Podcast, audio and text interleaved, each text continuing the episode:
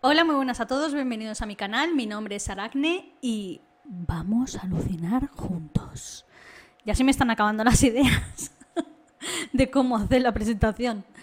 En el vídeo de hoy os voy a hablar de un terrible asesino en serie que eh, actuó en Vancouver y fue apodado como el carnicero de Vancouver. Es Robert Picton y durante más de dos décadas estuvo torturando y matando a decenas de mujeres con total impunidad. Además tenía una granja de cerdos enorme con cientos de cerdos. Y bueno, se deshacía de los cuerpos eh, gracias a esos cerdos. Ya os podéis imaginar de qué manera. De verdad, quedaos para ver todo el vídeo porque esta es una de esas historias o uno de esos casos que cuanto más escarbas, más porquería sale, nunca mejor dicho. Es alucinante este caso, de verdad. A mí me dejó eh, loca cuando lo conocí. Además, es uno de los asesinos en serie más prolíficos de Canadá. Bueno, no solo de Canadá, sino del continente americano. Así que quedaos porque de verdad es una de esas historias. Si os gusta este tipo de contenido, recordad darle a me gusta y compartir este vídeo. Además, podéis activar la campanita que os avisa cada vez que subo nuevo vídeo. Tenéis dos vídeos semanales los miércoles y los domingos no os quejaréis. y bueno, ya no me enrollo más, vamos con el caso de Robert Picton, el carnicero de Vancouver.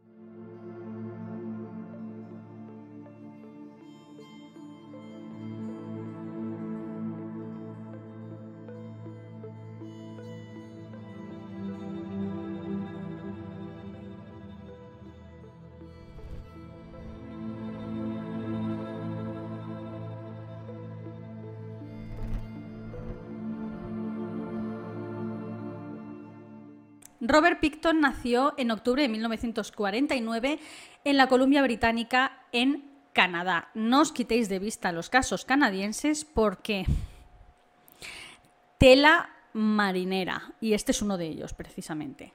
Sus padres eran Leonard y Helen Picton y eran dueños de una granja de cerdos enorme, súper lucrativa, con cientos de cerdos, matadero y todo eso. Y proveían de carne a los comercios pues de la zona, los comercios locales, ¿no? Como supermercados, restaurantes, también vendían carne, pues tanto a grandes empresas como a, particulares y demás, ¿no? Eran súper, súper, súper lucrativa esta, esta granja y este negocio que tenían. Tenía dos hermanos, él era el del medio, David era el mayor, Robert el mediano y su hermana Linda. Aunque tenían bastante dinero, porque como digo el negocio era súper lucrativo, sus padres eran las típicas personas que viven para trabajar, que solo conocen, pues eso, trabajo, trabajo, trabajo y solo le dan realmente valor al trabajo, nada más. De hecho, tenían dinero de sobra para contratar personal para cuidar la granja, ocuparse de los cerdos, limpiar los, eh, las cochineras y demás. Pero sin embargo, eh, eran personas también muy avaras al mismo tiempo y tenían a sus hijos pequeños encargándose de todo eso hasta el punto en el que faltaban a clase por ocuparse de limpiar la granja, porque a ojos de sus padres el trabajo era mucho más importante que su propia educación. Esto, sin duda, perjudicó enormemente la vida de, de los tres pues de los tres hermanos, ¿no? De David, de Robert y de Linda, hasta el punto en el que llegaron a necesitar clases especiales, especiales para poder ponerse al día con el resto de sus compañeros. Pero no solo eso, sino que los pocos días que acudían a clase lo hacían en un estado realmente lamentable. Se levantaban temprano a la primera luz de la mañana, se ponían a limpiar las cochineras, se llenaban de porquería, de caca de cerdo, nunca mejor dicho, y iban al colegio sin lavarse, sin ducharse, sin cambiarse de ropa ni nada. Y esto lo que ocasionó fue que los compañeros de Robert Picton le pusieran un mote que era Stinky Pinky que en español es algo así como cerdito apestoso, ¿no? Jugaron ahí un juego de palabras con su apellido, que es Picton, eh, Pinky, que es también como cerdito, en fin, y esto pues empezaron a hacerle bullying en la escuela, no solo a Robert, sino también a David y en menor medida también a Linda, porque era una chica, una niña. Entonces en menor medida se metían con él, pero sobre todo era con David y con Robert. Y esto sin duda les marcó durante su infancia, sobre todo a Robert. Porque, claro, en, casa se metían con él y le obligaban a trabajar. Y cuando llegaba al colegio, sus compañeros se metían con él por todo el aspecto que tenían, iba siempre sucio y demás. Y sin duda marcó, como digo, su, su, psicología, sin duda. La situación en casa no era mucho mejor que la situación en el colegio, y es que su padre era un hombre callado, un hombre reservado y un hombre totalmente sumiso a la merced de su señora esposa, Helen. Helen, en contrapartida a su marido, era una persona déspota, malvada, tenía a todo el mundo bajo su yugo, era una maltratadora, alcohólica, en fin, era un auténtico desastre. Maltrataba a sus hijos, maltrataba a su marido, los vejaba, los, en fin, tanto psicológica como físicamente. Hay una anécdota que recuerda eh, Robert Picton sobre su infancia y es que bueno, en la granja pues tenían también, no solo tenían cerdos, tenían más animales y tenían terneros, por ejemplo. Y uno de ellos pues dio a luz a un ternerito y Robert era muy pequeño, tenía 5 o 6 años, se encariñó enormemente de este ternerito, lo adoptó como mascota, lo cuidaba él dentro de la casa. Eh, lo quería muchísimo. Todos los días después del colegio, cuando venía, iba al ternerito, lo alimentaba él, en fin, era, era suyo, era su mascota. Sin embargo, cuando regresó un día del colegio, llamó al ternerito por todos lados, lo buscó por toda la casa y finalmente su madre, con total, vamos, impasiva total y sin ninguna empatía, le cogió y le dijo, mm, es la comida de hoy, el ternerito, o sea, tal cual. Es decir, lo hemos sacrificado y te lo vas a comer, es lo que hay hoy para comer. Esto lo recuerda Picton con setenta y pico de años como algo que, le dolió y que realmente le marcó dentro de, su ser, ¿no? Que, fue como, como, un punto de partida dentro de, su vida, o eso así lo recuerda, lo sabemos, porque posteriormente en su detención eh, hablaría sobre su infancia y sin duda recordaba este episodio que ocurrió tan temprano, ¿no? Con tan solo cinco años. Su casa estaba también en unas condiciones lamentables. Como digo, el negocio de sus padres era un negocio muy lucrativo, tenían dinero de sobra para tener una casa muy decente y sin embargo vivían en una casa de madera hecha una ruina. Y no solo eso, sino que eh, dejaban entrar a los animales de la granja, o sea, entraban ahí cerdos y todo, tenían todo embarrado, lleno de porquería llena de heces de animales. Eh, ellos no se limpiaban antes de entrar o se quitaban las botas de trabajo y entraban directamente. Los padres tenían una higiene personal que brillaba por su ausencia, no solo eran los niños, o sea, eso era una auténtica porquería. Eran unos guarros, en una palabra, pero con letras mayúsculas, unos cerdos. Y esto sin duda pues también afecta a, la psicología de, de, unos niños que viven literalmente rodeados de heces. O sea, no solo trabajan entre heces, sino que en su casa, cuando están relajados en el sofá, están llenos de heces. Eso es lamentable. Pero bueno, habría otro episodio dentro de la vida de Robert que sin duda lo marcó, y es que cuando él tan solo tenía 17 años, en 1967, ocurrió un evento muy importante dentro de su familia, y es que su hermano mayor, David, yendo por la carretera conduciendo, pues eh, desgraciadamente atropelló a un chaval de 14 años. En lugar de socorrerlo, se asustó, arrancó, fue un atropello eh, y fuga básicamente, se fue a su casa, le comentó esto a su familia y su madre, que sin duda era la que tenía la batuta en esa, en esa familia, le dijo, vale, vamos a hacer lo siguiente.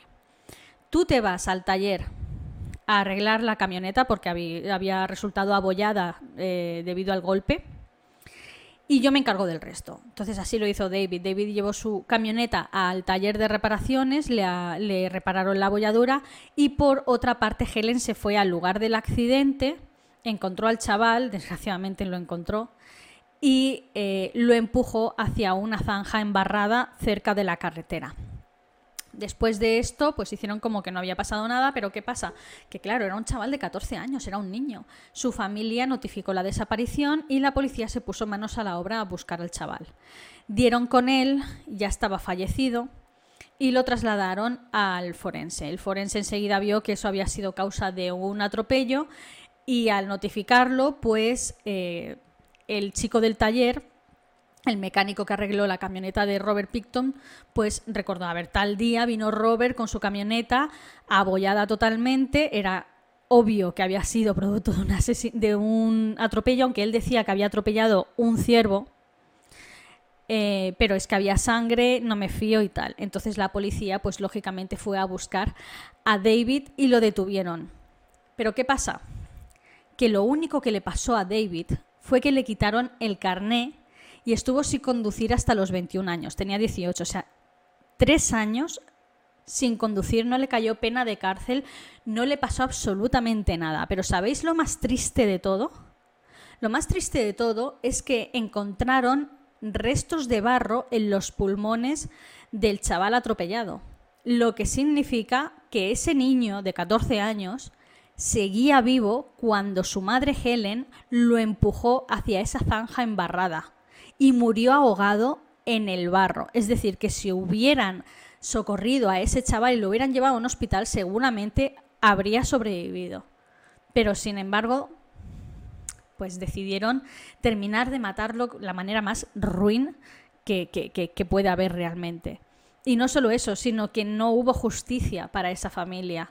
David simplemente se quedó sin carne hasta los 21 años. O sea, matas a un niño, lo asfixias en el barro, lo cubres el asesinato, mientes a la policía y te quitan tres años el carné y ya. ¿Qué aprendió Robert Picton de todo esto? Bueno, pues aprendió que básicamente que asesinarte sale literalmente gratis. No sé si fue por la influencia de su familia, como digo, tenían mucho dinero y demás, pero a los ojos de Picton fue como mi hermano ha asesinado a alguien, hemos cubierto el asesinato de la manera más ruin y aquí no ha pasado nada. Vaya lección, ¿no? Robert muy pronto empezó a frecuentar el barrio de Low Track, que básicamente es el barrio rojo de Vancouver, en busca de pues contratar a prostitutas con las que mantener relaciones sexuales. Debido a su lamentable estado de higiene, eh, no podía relacionarse con, con mujeres si no era pagando realmente, ya que iba de una manera asquerosa a todos lados. Y cuando llegaba a estos antros, a estos bares, era costumbre en él pues invitar a una ronda a todos los que había allí en, el bar, ¿no? Yo creo que hacía esto porque él tenía como ese anhelo de caer bien a la gente. No recordemos que era pues el Stinky Pinky del colegio y demás. Y en, en, Vancouver y en la ciudad y eso lo veían pues como un apestado y a su familia en general lo veían como una familia de raritos y apestados, ¿no? Y entonces él lo que yo creo que quería era caer bien a la gente, a las prostitutas con las que mantenía relaciones les pagaba dinero extra incluso, les llevaba regalos, eh, se portaba en principio bien con ellas, ¿no? Y le gustaban que, que sentirse querido por alguna, por decirlo de alguna manera, ¿no? En plan de que quisieran ir con él, aunque fuera por este puro interés de recibir un dinero extra o de recibir algún regalo extra, ¿no? era algo que a él realmente le, pues, le gustaba esa sensación, ¿no?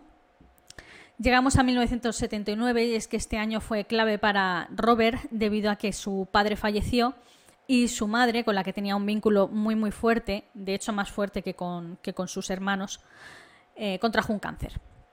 Mientras que sus hermanos pusieron tierra de por medio tras la muerte de su padre, no quisieron saber nada, porque repito que su madre era una persona súper autoritaria, una déspota y una maltratadora, y dijeron ahí te pudras. Si tienes cáncer, pues el karma, y se básicamente desaparecieron de, la vida de esta mujer. Robert, sin embargo, se quedó con ella a cuidarla en sus últimos momentos, en los momentos más duros, y, estuvo con ella cuidándola de este cáncer y bueno, finalmente obviamente pues eh, ella falleció debido a la enfermedad y la muerte de su madre le pesó muchísimo. O sea, había sido un chaval que eh, había recibido maltratos por parte de su madre durante toda su vida y ahora se encuentra que solo, sin ella, y es como que le afectó muchísimo a, a él, a en fin, le afectó muchísimo, le, en plan depresión total más que la muerte de su padre, que su padre recordemos que era esa persona también sumisa y demás, que en principio no, no maltrataba a sus hijos ni nada, no como, como lo hacía su madre, desde luego. Entonces, eh, al morir su madre, el tema de la herencia, pues eh, propiedades y demás, la granja y eso, era para los tres hermanos. Pero ¿qué pasa? Que, repito, sus hermanos no querían saber nada de la granja, habían tenido granja para rato, ya estaban hartos de los cerdos y decidieron venderle su parte a Picton y entonces fue el único que se quedó con la granja de cerdos en plan eh, oficialmente, ¿no? Y, y ahora, pues, ¿esto qué significaba? Pues que tenía una granja de cerdos y un matadero, básicamente que es el escenario perfecto para deshacerse de cualquier asesinato y cualquier prueba que, que, pueda recaer sobre ti, ¿no? Si lo pensáis. Es estando solo en la granja tras la muerte de su madre y después de haberle vendido sus hermanos su parte de la granja y demás, cuando empezó realmente a desatarse. Empezó a organizar macrofiestas, macrofestivales musicales con miles de personas en su granja e incluso los Raiders Hell Angels, que eran una banda de moteros súper conocida, iban allí a traficar a lo grande con, digamos, es que no puedo decirlo porque papá no, YouTube no le gustan estas cosas, entonces lo llamaremos con cositas para divertirse, ¿no? Ya me entendéis, vale. Y estas fiestas se alargaban durante días eh, con la música a tope, en plan festival de música total, vaya. De hecho, era costumbre en él presentarse en el Low Track, en el barrio rojo de Vancouver, entrar a estos garitos y decir, fiesta en mi granja, venga, todos para allá, os invito, hay mm, birra gratis o alcohol gratis y tal y venga, eh, a divertirse. Y claro, iba todo el mundo allí, ya os digo, miles, miles de personas. También pagaba a numerosas prostitutas para que fueran a allí a, los festivales estos de música. Y, y bueno, eran las únicas relaciones realmente que experimentaba, ¿no? O sea, básicamente tenía que invitar a la gente y pagar a la gente para que fuera a sus fiestas, si lo pensáis, ¿no? Siempre tenía que ser con dinero de por medio, eran las únicas relaciones que él entendía, ¿no? En 1997, perdón, Wendy Lynn Eistetter fue contratada por Robert para asistir a una de sus famosas fiestas estas de, de, festivales en su, en su granja, ¿no? Y una vez allí, pues fue atacada con un cuchillo y herida múltiples veces en plena fiesta. Eh, la llevó como aparte, a un sitio aparte, en principio para mantener relaciones sexuales con ella, y entonces la atacó. Fue esposada, pero afortunadamente logró defenderse y logró escaparse eh, de, de, todo esto, ¿no? Y fue al hospital, salió huyendo, se metió en el primer coche que vio y la llevaron al hospital. Entonces en el hospital ella acusó a Robert, le dijo lo que acusó a Robert, claro, en el hospital llamaron a la policía y dijeron, tenemos aquí a una persona que ha recibido varias puñaladas, tiene una esposa colgando de la, de la mano, ha sido atacada, aunque ella no quiere en principio llamar a la policía, pero eh, en el hospital están obligados a notificar esto, obviamente. Se presenta a la policía y entonces ella da, el nombre, dice que lo ha hecho Robert Picton, el de la granja, que en fin, que estaba en la fiesta y tal, y él la atacó con, con un cuchillo y tal. ¿Qué pasa? Que Robert como había sido herido también al defenderse ella de, este ataque, ella también le había clavado el cuchillo y demás, forcejeando, pues él también había ido a este hospital a tratarse las heridas. Y de hecho, las enfermeras que estaban tratando a esta mujer, a Wendy, eh, fueron también a, a la oficina esta de cuando estaban tratando a Robert y revisando entre sus bolsillos y demás, encontraron las llaves de las esposas, volvieron con Wendy y dijeron a la policía, miren lo que hemos encontrado con el paciente de aquí al lado. Y entonces probaron y las llaves abrían las esposas, o sea, obviamente había sido él. Y procedieron a su detención, obviamente. Este caso llegó a juicio, pero escuchad esto porque es para ponerse, vamos, las manos, para llevarse las, las, manos a la cabeza. Los cargos fueron desestimados por parte del juez. ¿Por qué? Porque básicamente creyó más en la veracidad de la palabra de Robert, que dijo que, que fue ella quien le atacó, aunque era la que llevaba las esposas colgando, hola, que fue ella quien le atacó para robarle y que él se había defendido. Y el juez creyó más en la palabra de Robert porque la, otra mujer era prostituta y aún encima era adicta. O sea, eh, ¿esto que demostró? también en Robert, que otra vez se había librado, esta vez de primero su hermano de un asesinato y su madre, y luego de, un intento de, asesinato por parte de a, esta mujer. Entonces, lo que, lo que demostró es que la justicia realmente estaba con él y que estas chicas, que por cierto son la, sin duda son el sector más vulnerable de la sociedad, de ahí que haya tantos asesinos en serie que recurran a este tipo de, mujeres para perpetrar sus asesinatos y demás, porque saben que son súper vulnerables, es fácil cazarlas, fácil que se monten en tu coche y llevarlas a un paraje ahí inhóspito y hacer lo que quieras con ellas, pero es que también una vez hecho esto, seguramente no serán buscadas como si raptaras a una chica de la calle con un trabajo convencional, y seguramente cuando sean encontradas la policía no mostrará el mismo interés que con una chica de una familia con un trabajo estable, como digo, normal y corriente, ¿no?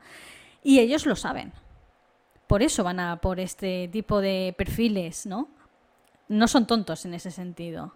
Y Robert Picton lo sabía muy, muy, muy bien. En 1998 se le denunció por las leyes de sonorización y desmantelaron definitivamente estas macrofiestas locas, con lo cual no pudo volver a celebrarlas. Y entonces, poco a poco, empezó a volverse mucho más demandante con las mujeres. Ahora tenía que ir al Low Track, al barrio rojo de Vancouver, a recoger estas mujeres y les pagaba para realizarles ciertas cosas. En principio les pagaba pues para básicamente violarlas, torturarlas y maltratarlas. Entonces, él se excusaba diciendo de yo te he pagado, tú tienes que hacer lo que yo te diga porque yo te he pagado y ahora soy tu dueño durante esta próxima hora. Básicamente se creía con, la potestad para poder hacer lo que a él le diera la gana, sin importar si a, esa mujer quería o no quería. Eso para él era completamente, vamos, no secundario, si ya no... directamente ni le importaba, vaya empezó a crecer su fetiche hacia este sadismo, hacia este tipo de maltratos hacia las mujeres. Y como digo, recogía a estas, a estas mujeres en el low track y las llevaba a su granja. Una vez allí, las torturaba hasta la muerte, las colgaba de cadenas como a sus cerdos y pues las asfixiaba o los apuñalaba y luego finalmente las eh, mutilaba, las descuartizaba para deshacerse de las pruebas del cuerpo y demás. ¿no? Alimentaba sus cerdos con sus, con sus cuerpos mutilados hasta no dejar prácticamente nada de ellas. Pronto se empezó a correr la voz entre las prostitutas, entre las trabajadoras sexuales, sobre las desapariciones de, de amigas y compañeras. ¿no? Y es que, claro, la policía no hacía nada ante estas desapariciones. Cuando digo desapariciones, digo decenas de desapariciones. No digo dos chicas desaparecidas o tres chicas. No, no, no. Hablo de decenas. Hablo de, oh, madre mía, nos están exterminando aquí y nadie está haciendo nada. Entonces, entre ellas se corría la voz y entre ellas se protegían y sabían con qué clientes ir, con, con qué clientes no ir eh, los conocían muy bien, no vayas con este que es un degenerado, le gusta hacer esto, le gusta hacer lo otro, no te montes en ese porque tiene una granja apartada de ahí de, la mano de Dios y ahí te puede hacer lo que te dé la gana y es un tío muy rarito. Entonces ellas sabían realmente con, con quién ir y con quién no ir. Las autoridades, como digo, no estaban investigando esto porque solo son prostitutas muertas, ¿verdad? ¿A quién le importa? A nadie más, vaya. Y básicamente era normal que, ellas en principio se cambiaran de ciudad o cualquier cosa y es por esto o por lo que decían las autoridades que no investigaban este tipo de desapariciones, ¿no? Pero bueno, ya sabemos que en realidad era porque no, no les importaba, hasta que llegó un punto en el que era demasiado, demasiado cantoso. Es que realmente se acumulaban por decenas. Y en 1998 ya contaban con unas 32 mujeres desaparecidas desde 1978. No es poca broma. Además, se sumaba el hecho de que Gary Ridway, ojo al, dato, el asesino de Green River, uno de los asesinos más prolíficos de Estados Unidos, que operó más o menos por esa misma época, se sabe que eh, pues operó, bueno, pero estuvo en Canadá. Y entonces empezaron a relacionar quizás los asesinatos que Gary Ridgway cometía en Estados Unidos con los asesinatos que pasaban en Vancouver. O sea, empezaban a relacionarle con este tipo de desapariciones. De hecho, a Gary Ridgway lo atraparon en 2001 y confesó 71 víctimas en suelo estadounidense, pero nunca confesó nada en suelo canadiense. Entonces, la posibilidad de que hubiera dos asesinos en serie operando más o menos en la misma zona, porque Gary Ridgway se movía por la frontera entre Canadá y demás, y más de una vez pasó a Canadá, pero él dice que no asesinó a nadie en Canadá, y ya eh, lo dejo pues al criterio de cada uno si le cree o no le cree. Pero no se barajeaba la posibilidad de que hubiera dos asesinos en serie en un área tan sumamente cercana, ¿no? Pero bueno, realmente lo había. En marzo de 1999, una amiga de Robert, Lynn Ellinson, que de vez en cuando acudía a su casa para eh, trabajar en la granja, la contrataba, le daba trabajos pues, de limpieza en la granja y demás, eh, consumir también cosas mm, recreativas y mantener relaciones sexuales también con, ella de vez en cuando, era lo que comúnmente se conoce como una habitual, ¿no? E incluso de vez en cuando se quedaba en su granja a dormir y todo. O sea, tenía allí una habitación en la que podía quedarse de vez en cuando si, si ella quería, ¿no? Y lo que se le ocurrió a Robert, como las mujeres ya estaban al tanto con quién irse y con quién no irse, ya conocían qué tipo de clientes tenían un perfil más sádico y más rarito, por decirlo de aquella manera, pues entonces lo que a él se le ocurrió es monto a esta tía conmigo en la camioneta le digo de ir a buscar a, una chavalita para y nos vamos para la granja los tres juntitos. Y funcionó. Por desgracia, por desgraciadamente funcionó. Entonces se fue para low track con, con esta mujer, con Lynn Ellison, y recogieron a una mujer de camino a su granja la mujer se confió viendo a esta mujer con Robert, viendo a, eh, Lynn Ellison con Robert, dijo pues eh, seguramente no sea un rarito, no sea, en fin, no pase nada, ¿no? Y se fueron a su granja. Lynn se fue para su habitación y Robert Picton se fue para la suya con esta mujer. Y bueno, la cosa es que pasadas unas horas, Lynn se levantó y vio la luz de la habitación de Robert apagada, la puerta estaba abierta y vio la, luz de la habitación apagada. Y como no había oído el coche ni nada, le pareció extraño. Entonces se fue a la cocina y desde la cocina se podía ver el matadero de, cerdos, ¿no? Eh, que era como un cobertizo, una especie de cobertizo donde pues mataban a los cerdos, nunca mejor dicho, matadero de cerdos. Ah, ¿Qué van a hacer ahí? Y la cosa es que ella vio luz encendida, era de noche, y fue hacia ese matadero, así en plan curiosidad, y lo que vio, lo que vio allí le heló la sangre. O sea, cuando accedió al, al matadero, pues básicamente vio a la pobre joven colgada de una cadena abierta en canal y Robert estaba descuartizándola. O sea, literalmente le pilló con las manos en la masa. Claro, ella se quedó, imagínate, petrificada, Robert se giró, ahí estaba la eh, Lina así, en plan, ¿qué está pasando? Y él se acercó, la amenazó de muerte y, y, le dijo, si cuentas algo, tú vas a ser la próxima en estar colgada de ese gancho. Y ella, curiosamente, le miró a los ojos y le dijo, si no quieres que diga nada, págame más dinero y le pagó unos 200 dólares diarios para callarla. Es que es increíble, macho. 200 dólares. En fin.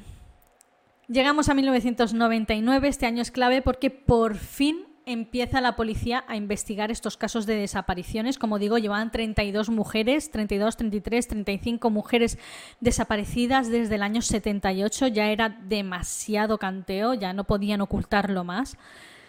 Y, y llevaban décadas sin reportar la desaparición. Y los familiares que se contaban por decenas, como digo, empezaron a, movilizar a la gente y empezaron a hacer marchas y a hacer ruido en la ciudad para que las autoridades les hicieran caso. Entonces llegaron hasta la prensa y atrajo el punto de uno, o sea, atrajo el interés de uno de los programas más importantes de, de aquel momento, que yo creo que hoy en día también es súper importante este programa, que es America Most Wanted. Seguro que os suena más de uno de vosotros. Y el propio programa ofreció 100.000 dólares por cualquier información que resultara la detención del culpable de este tipo de, desapariciones, de la persona que estaba detrás de este tipo de desapariciones. ¿no? Recibieron unas 100 llamadas, lo cual no es raro cuando hay una, recompensa, claro, pero una llamó la atención especial por parte de la, policía, ¿no? Y es que un hombre llamado Ross Codwell le contó que una amiga suya que trabajaba en la granja de Robert Picton le había dicho que había visto cómo Robert mutilaba a una mujer colgada de un gancho y que estaba abierta en canal y demás. Su amiga era Ellie, eh, Lynn Ellison. y lo que contaba, como he dicho antes, pues era completamente cierto.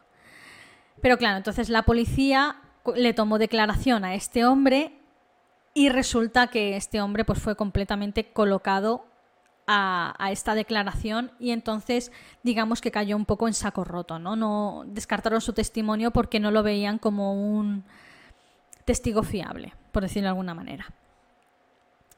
Llamó la atención algunas de las llamadas que hicieron énfasis en que en la granja de los Picton pasaban cosas raras que se llevaban a, chicas allí y que nunca volvían a, aparecer, que además habían visto en estas famosas fiestas, habían visto muchísima ropa femenina, muchísima ropa femenina, en plan zapatos, bolsos, tal, en contenedores de, en fin, contenedores de basura llenos de zapatos, de, de abrigos, de bolsos, de tal, en fin, muchísima ropa femenina.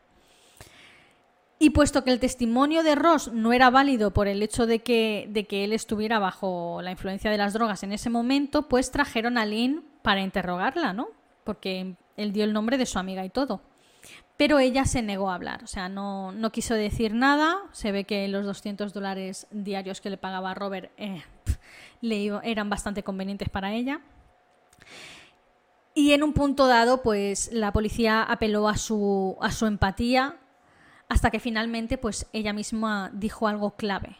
Y es que el detective le dijo, el, detective le dijo, tú, a ver, Elin, por favor, tú imagínate a una mujer colgada a uno de esos ganchos, siendo mutilada, los trozos de carne roja por todas partes. Y entonces Lynn le corrigió, le cortó y le dijo, la carne no es roja, la carne es amarilla y es asqueroso. Aquí el detective supo que Lynn no estaba mintiendo. Porque cuando cortas un cuerpo, lo que ves es la grasa, lo primero que ves es la grasa. Y la grasa es de color amarilla. Eso no todo el mundo lo sabe. O sea, tienes que abrir en canal a, un humano para saberlo, ¿sabes? Y no todo el mundo lo sabe. Sin embargo, Lynn sí lo, sabía y, le, y recordaba ese color amarillo. No recordaba el color rojo, recordaba el color amarillo de la grasa del cuerpo. Aunque ella no confirmó nada más allá de, esto, empezaron a poner seguimiento sobre Robert Picton porque, bueno, eran bastante gente que ya ponía el ojo sobre él, ¿no? Y una noche, cuando le, le seguían sin que él se diera cuenta, recogió una jovencita, Robert, con su camioneta. Y decidieron seguirlo. Y se planteaban la opción de descubrir su tapadera de seguimiento, parar a Robert y salvar a esta jovencita, o arriesgar la vida de esta jovencita en cierta manera, que la llevara a su granja y a ver qué, qué pasaba, ¿no? La cosa es que la policía decidió intervenir y les dio el alto, pero resulta que esta vez a quien recogió Robert era su propia sobrina, hija de su hermana eh, Linda, y la llevaba con su madre, que era una chavala pues en ese entonces de 15-16 años. Entonces la policía destapó su, su operación de seguimiento y no le hizo nada a su sobrina, o sea, simplemente la recogió para llevarla con su madre y llegó sana y salva, ¿no? Pero no fue hasta 2002 que un amigo de, de Robert Picton, eh, Pat Casanova, le reportó a la policía diciendo que Robert traficaba con, con armas ilegales y es así como consiguieron una orden de registro para la totalidad de la granja, ¿no? Para toda la granja. Al llegar lo primero que vieron fue, como decían muchos de los testigos, pertenencias de mujeres en los contenedores, ropa, zapatos, bolsos, en fin, eh, todo este tipo de, cosas. ¿no? A simple vista no había mm, nada de, que lo incriminara con los asesinatos, ¿no? Pero entre estos tipos de, de ropa y demás encontraron un ventolín para el asma de una de las víctimas, porque el Ventolín llevaba la típica etiqueta con el nombre y apellido de, la persona que tomaba ese, bueno, que, se enchufaba ese Ventolín y demás, y entonces coincidía con una de las desaparecidas que tenían ahí en, en la lista, ¿no? Esa fue la única prueba, que en realidad es una prueba circunstancial si lo pensáis, ¿no? Pero como digo, a simple vista en la granja no encontraban ningún tipo de incriminación más allá de eso.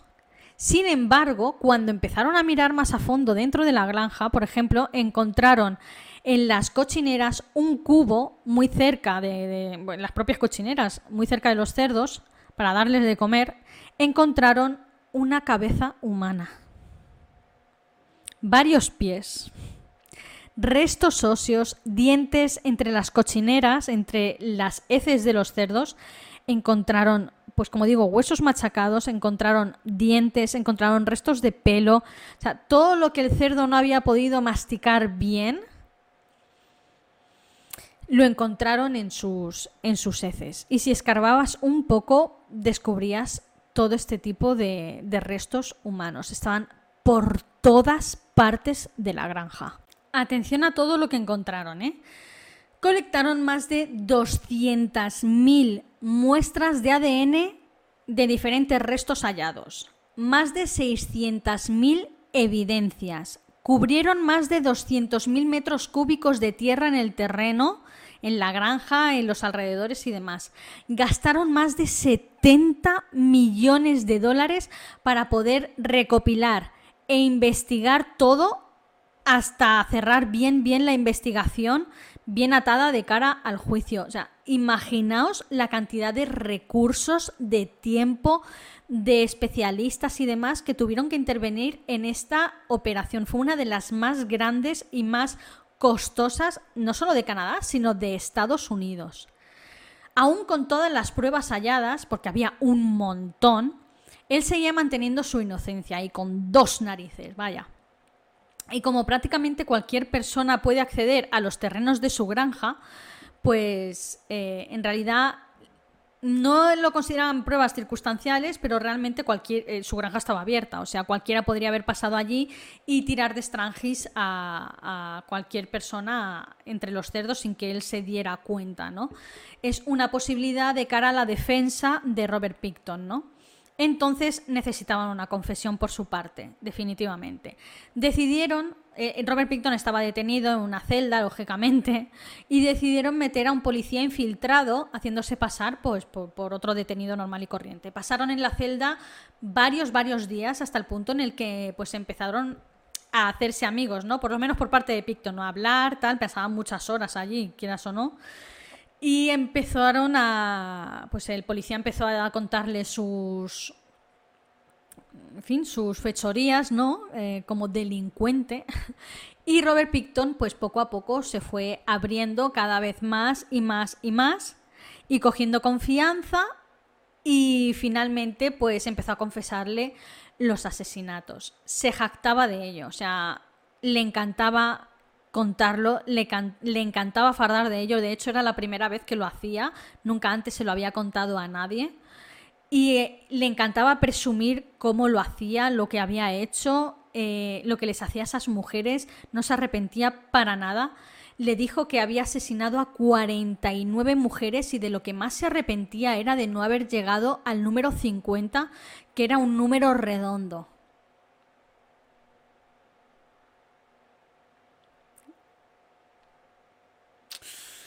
Como digo, la, eh, terminó confesando 49 asesinatos al policía infiltrado, pero los forenses y los CSIs solo lograron encontrar evidencias e identificar a 27 mujeres.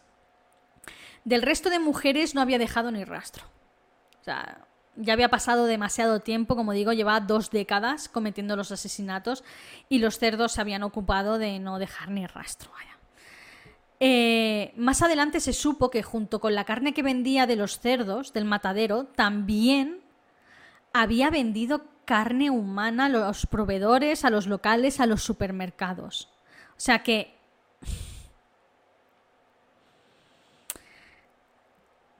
muy seguramente la gente de Vancouver estuvo comiendo carne humana durante décadas. Fijaos cómo fue de gordo esto, que la policía y las autoridades sanitarias y demás tuvieron que dar un comunicado oficial avisando a todos aquellos negocios y a todas aquellas personas que hubieran comprado carne procedente de la granja Picton, diciendo que muy probablemente habían consumido carne humana durante años. O sea, imaginaos. O sea, de repente dices, ah, pues estupendo, soy caníbal y no me había dado cuenta. Es que es algo monstruoso. Pero bueno, seguimos. Aún con las evidencias de estas 27 mujeres identificadas asesinadas, más, allá, más la confesión de las 49 mujeres asesinadas por parte que hizo Robert Picton a este policía infiltrado y demás, la fiscalía solo pudo acusarle por el asesinato de seis mujeres de esas 49 que él aseguró que había asesinado. Y aún encima en cargos de segundo grado. Afortunadamente esto fue suficiente para encerrarlo con una cadena perpetua en 2007, es decir, que perpetua sin posibilidad de salir ni nada, ¿no? Actualmente sigue vivo, por cierto, tiene 73 años, ¿no? sí, 73 años. Y como os imagináis, no se arrepienta de absolutamente nada, solo de no haber llegado a 50 víctimas por una sola. Pero bueno, hasta aquí el horroroso, caso de Robert Picton, apodado el carnicero de Vancouver, además por dos partes. Por... A mí me parece, cuando lo escuché, me pareció un caso totalmente demencial. Y tengo un hilo en Twitter. Tengo también un podcast sobre este asesino. O sea, realmente me, me gusta mucho su caso por, por la inactividad policial, eh, la sociedad que no le importa absolutamente nada a este tipo de mujeres, como siempre.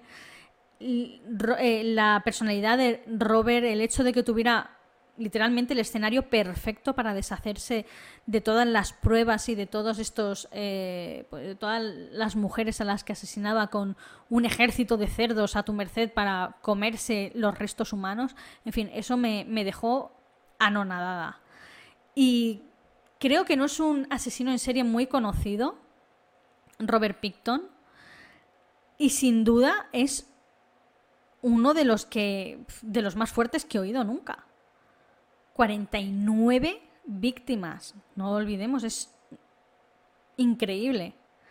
Pero en fin, hasta aquí, como digo, el caso de Robert Picton, el carnicero de Vancouver. Si os ha gustado, no olvidéis darle a me gusta, compartir este vídeo, activar la campanita ya que os avisa cada vez que subo nuevo vídeo. Tenéis dos vídeos semanales, los miércoles y los domingos. Dejad un comentario diciéndome si conocíais a este asesino, si no lo conocíais. Si tenéis más datos referente a este caso, me encantará leerlos. Y también dejadme eh, pues algún caso que queráis que cubra, que, que, traiga más adelante y demás, asesino en serio o asesino normal o caso normal y demás. Y yo sin más me despido, hasta el próximo vídeo. Adiós.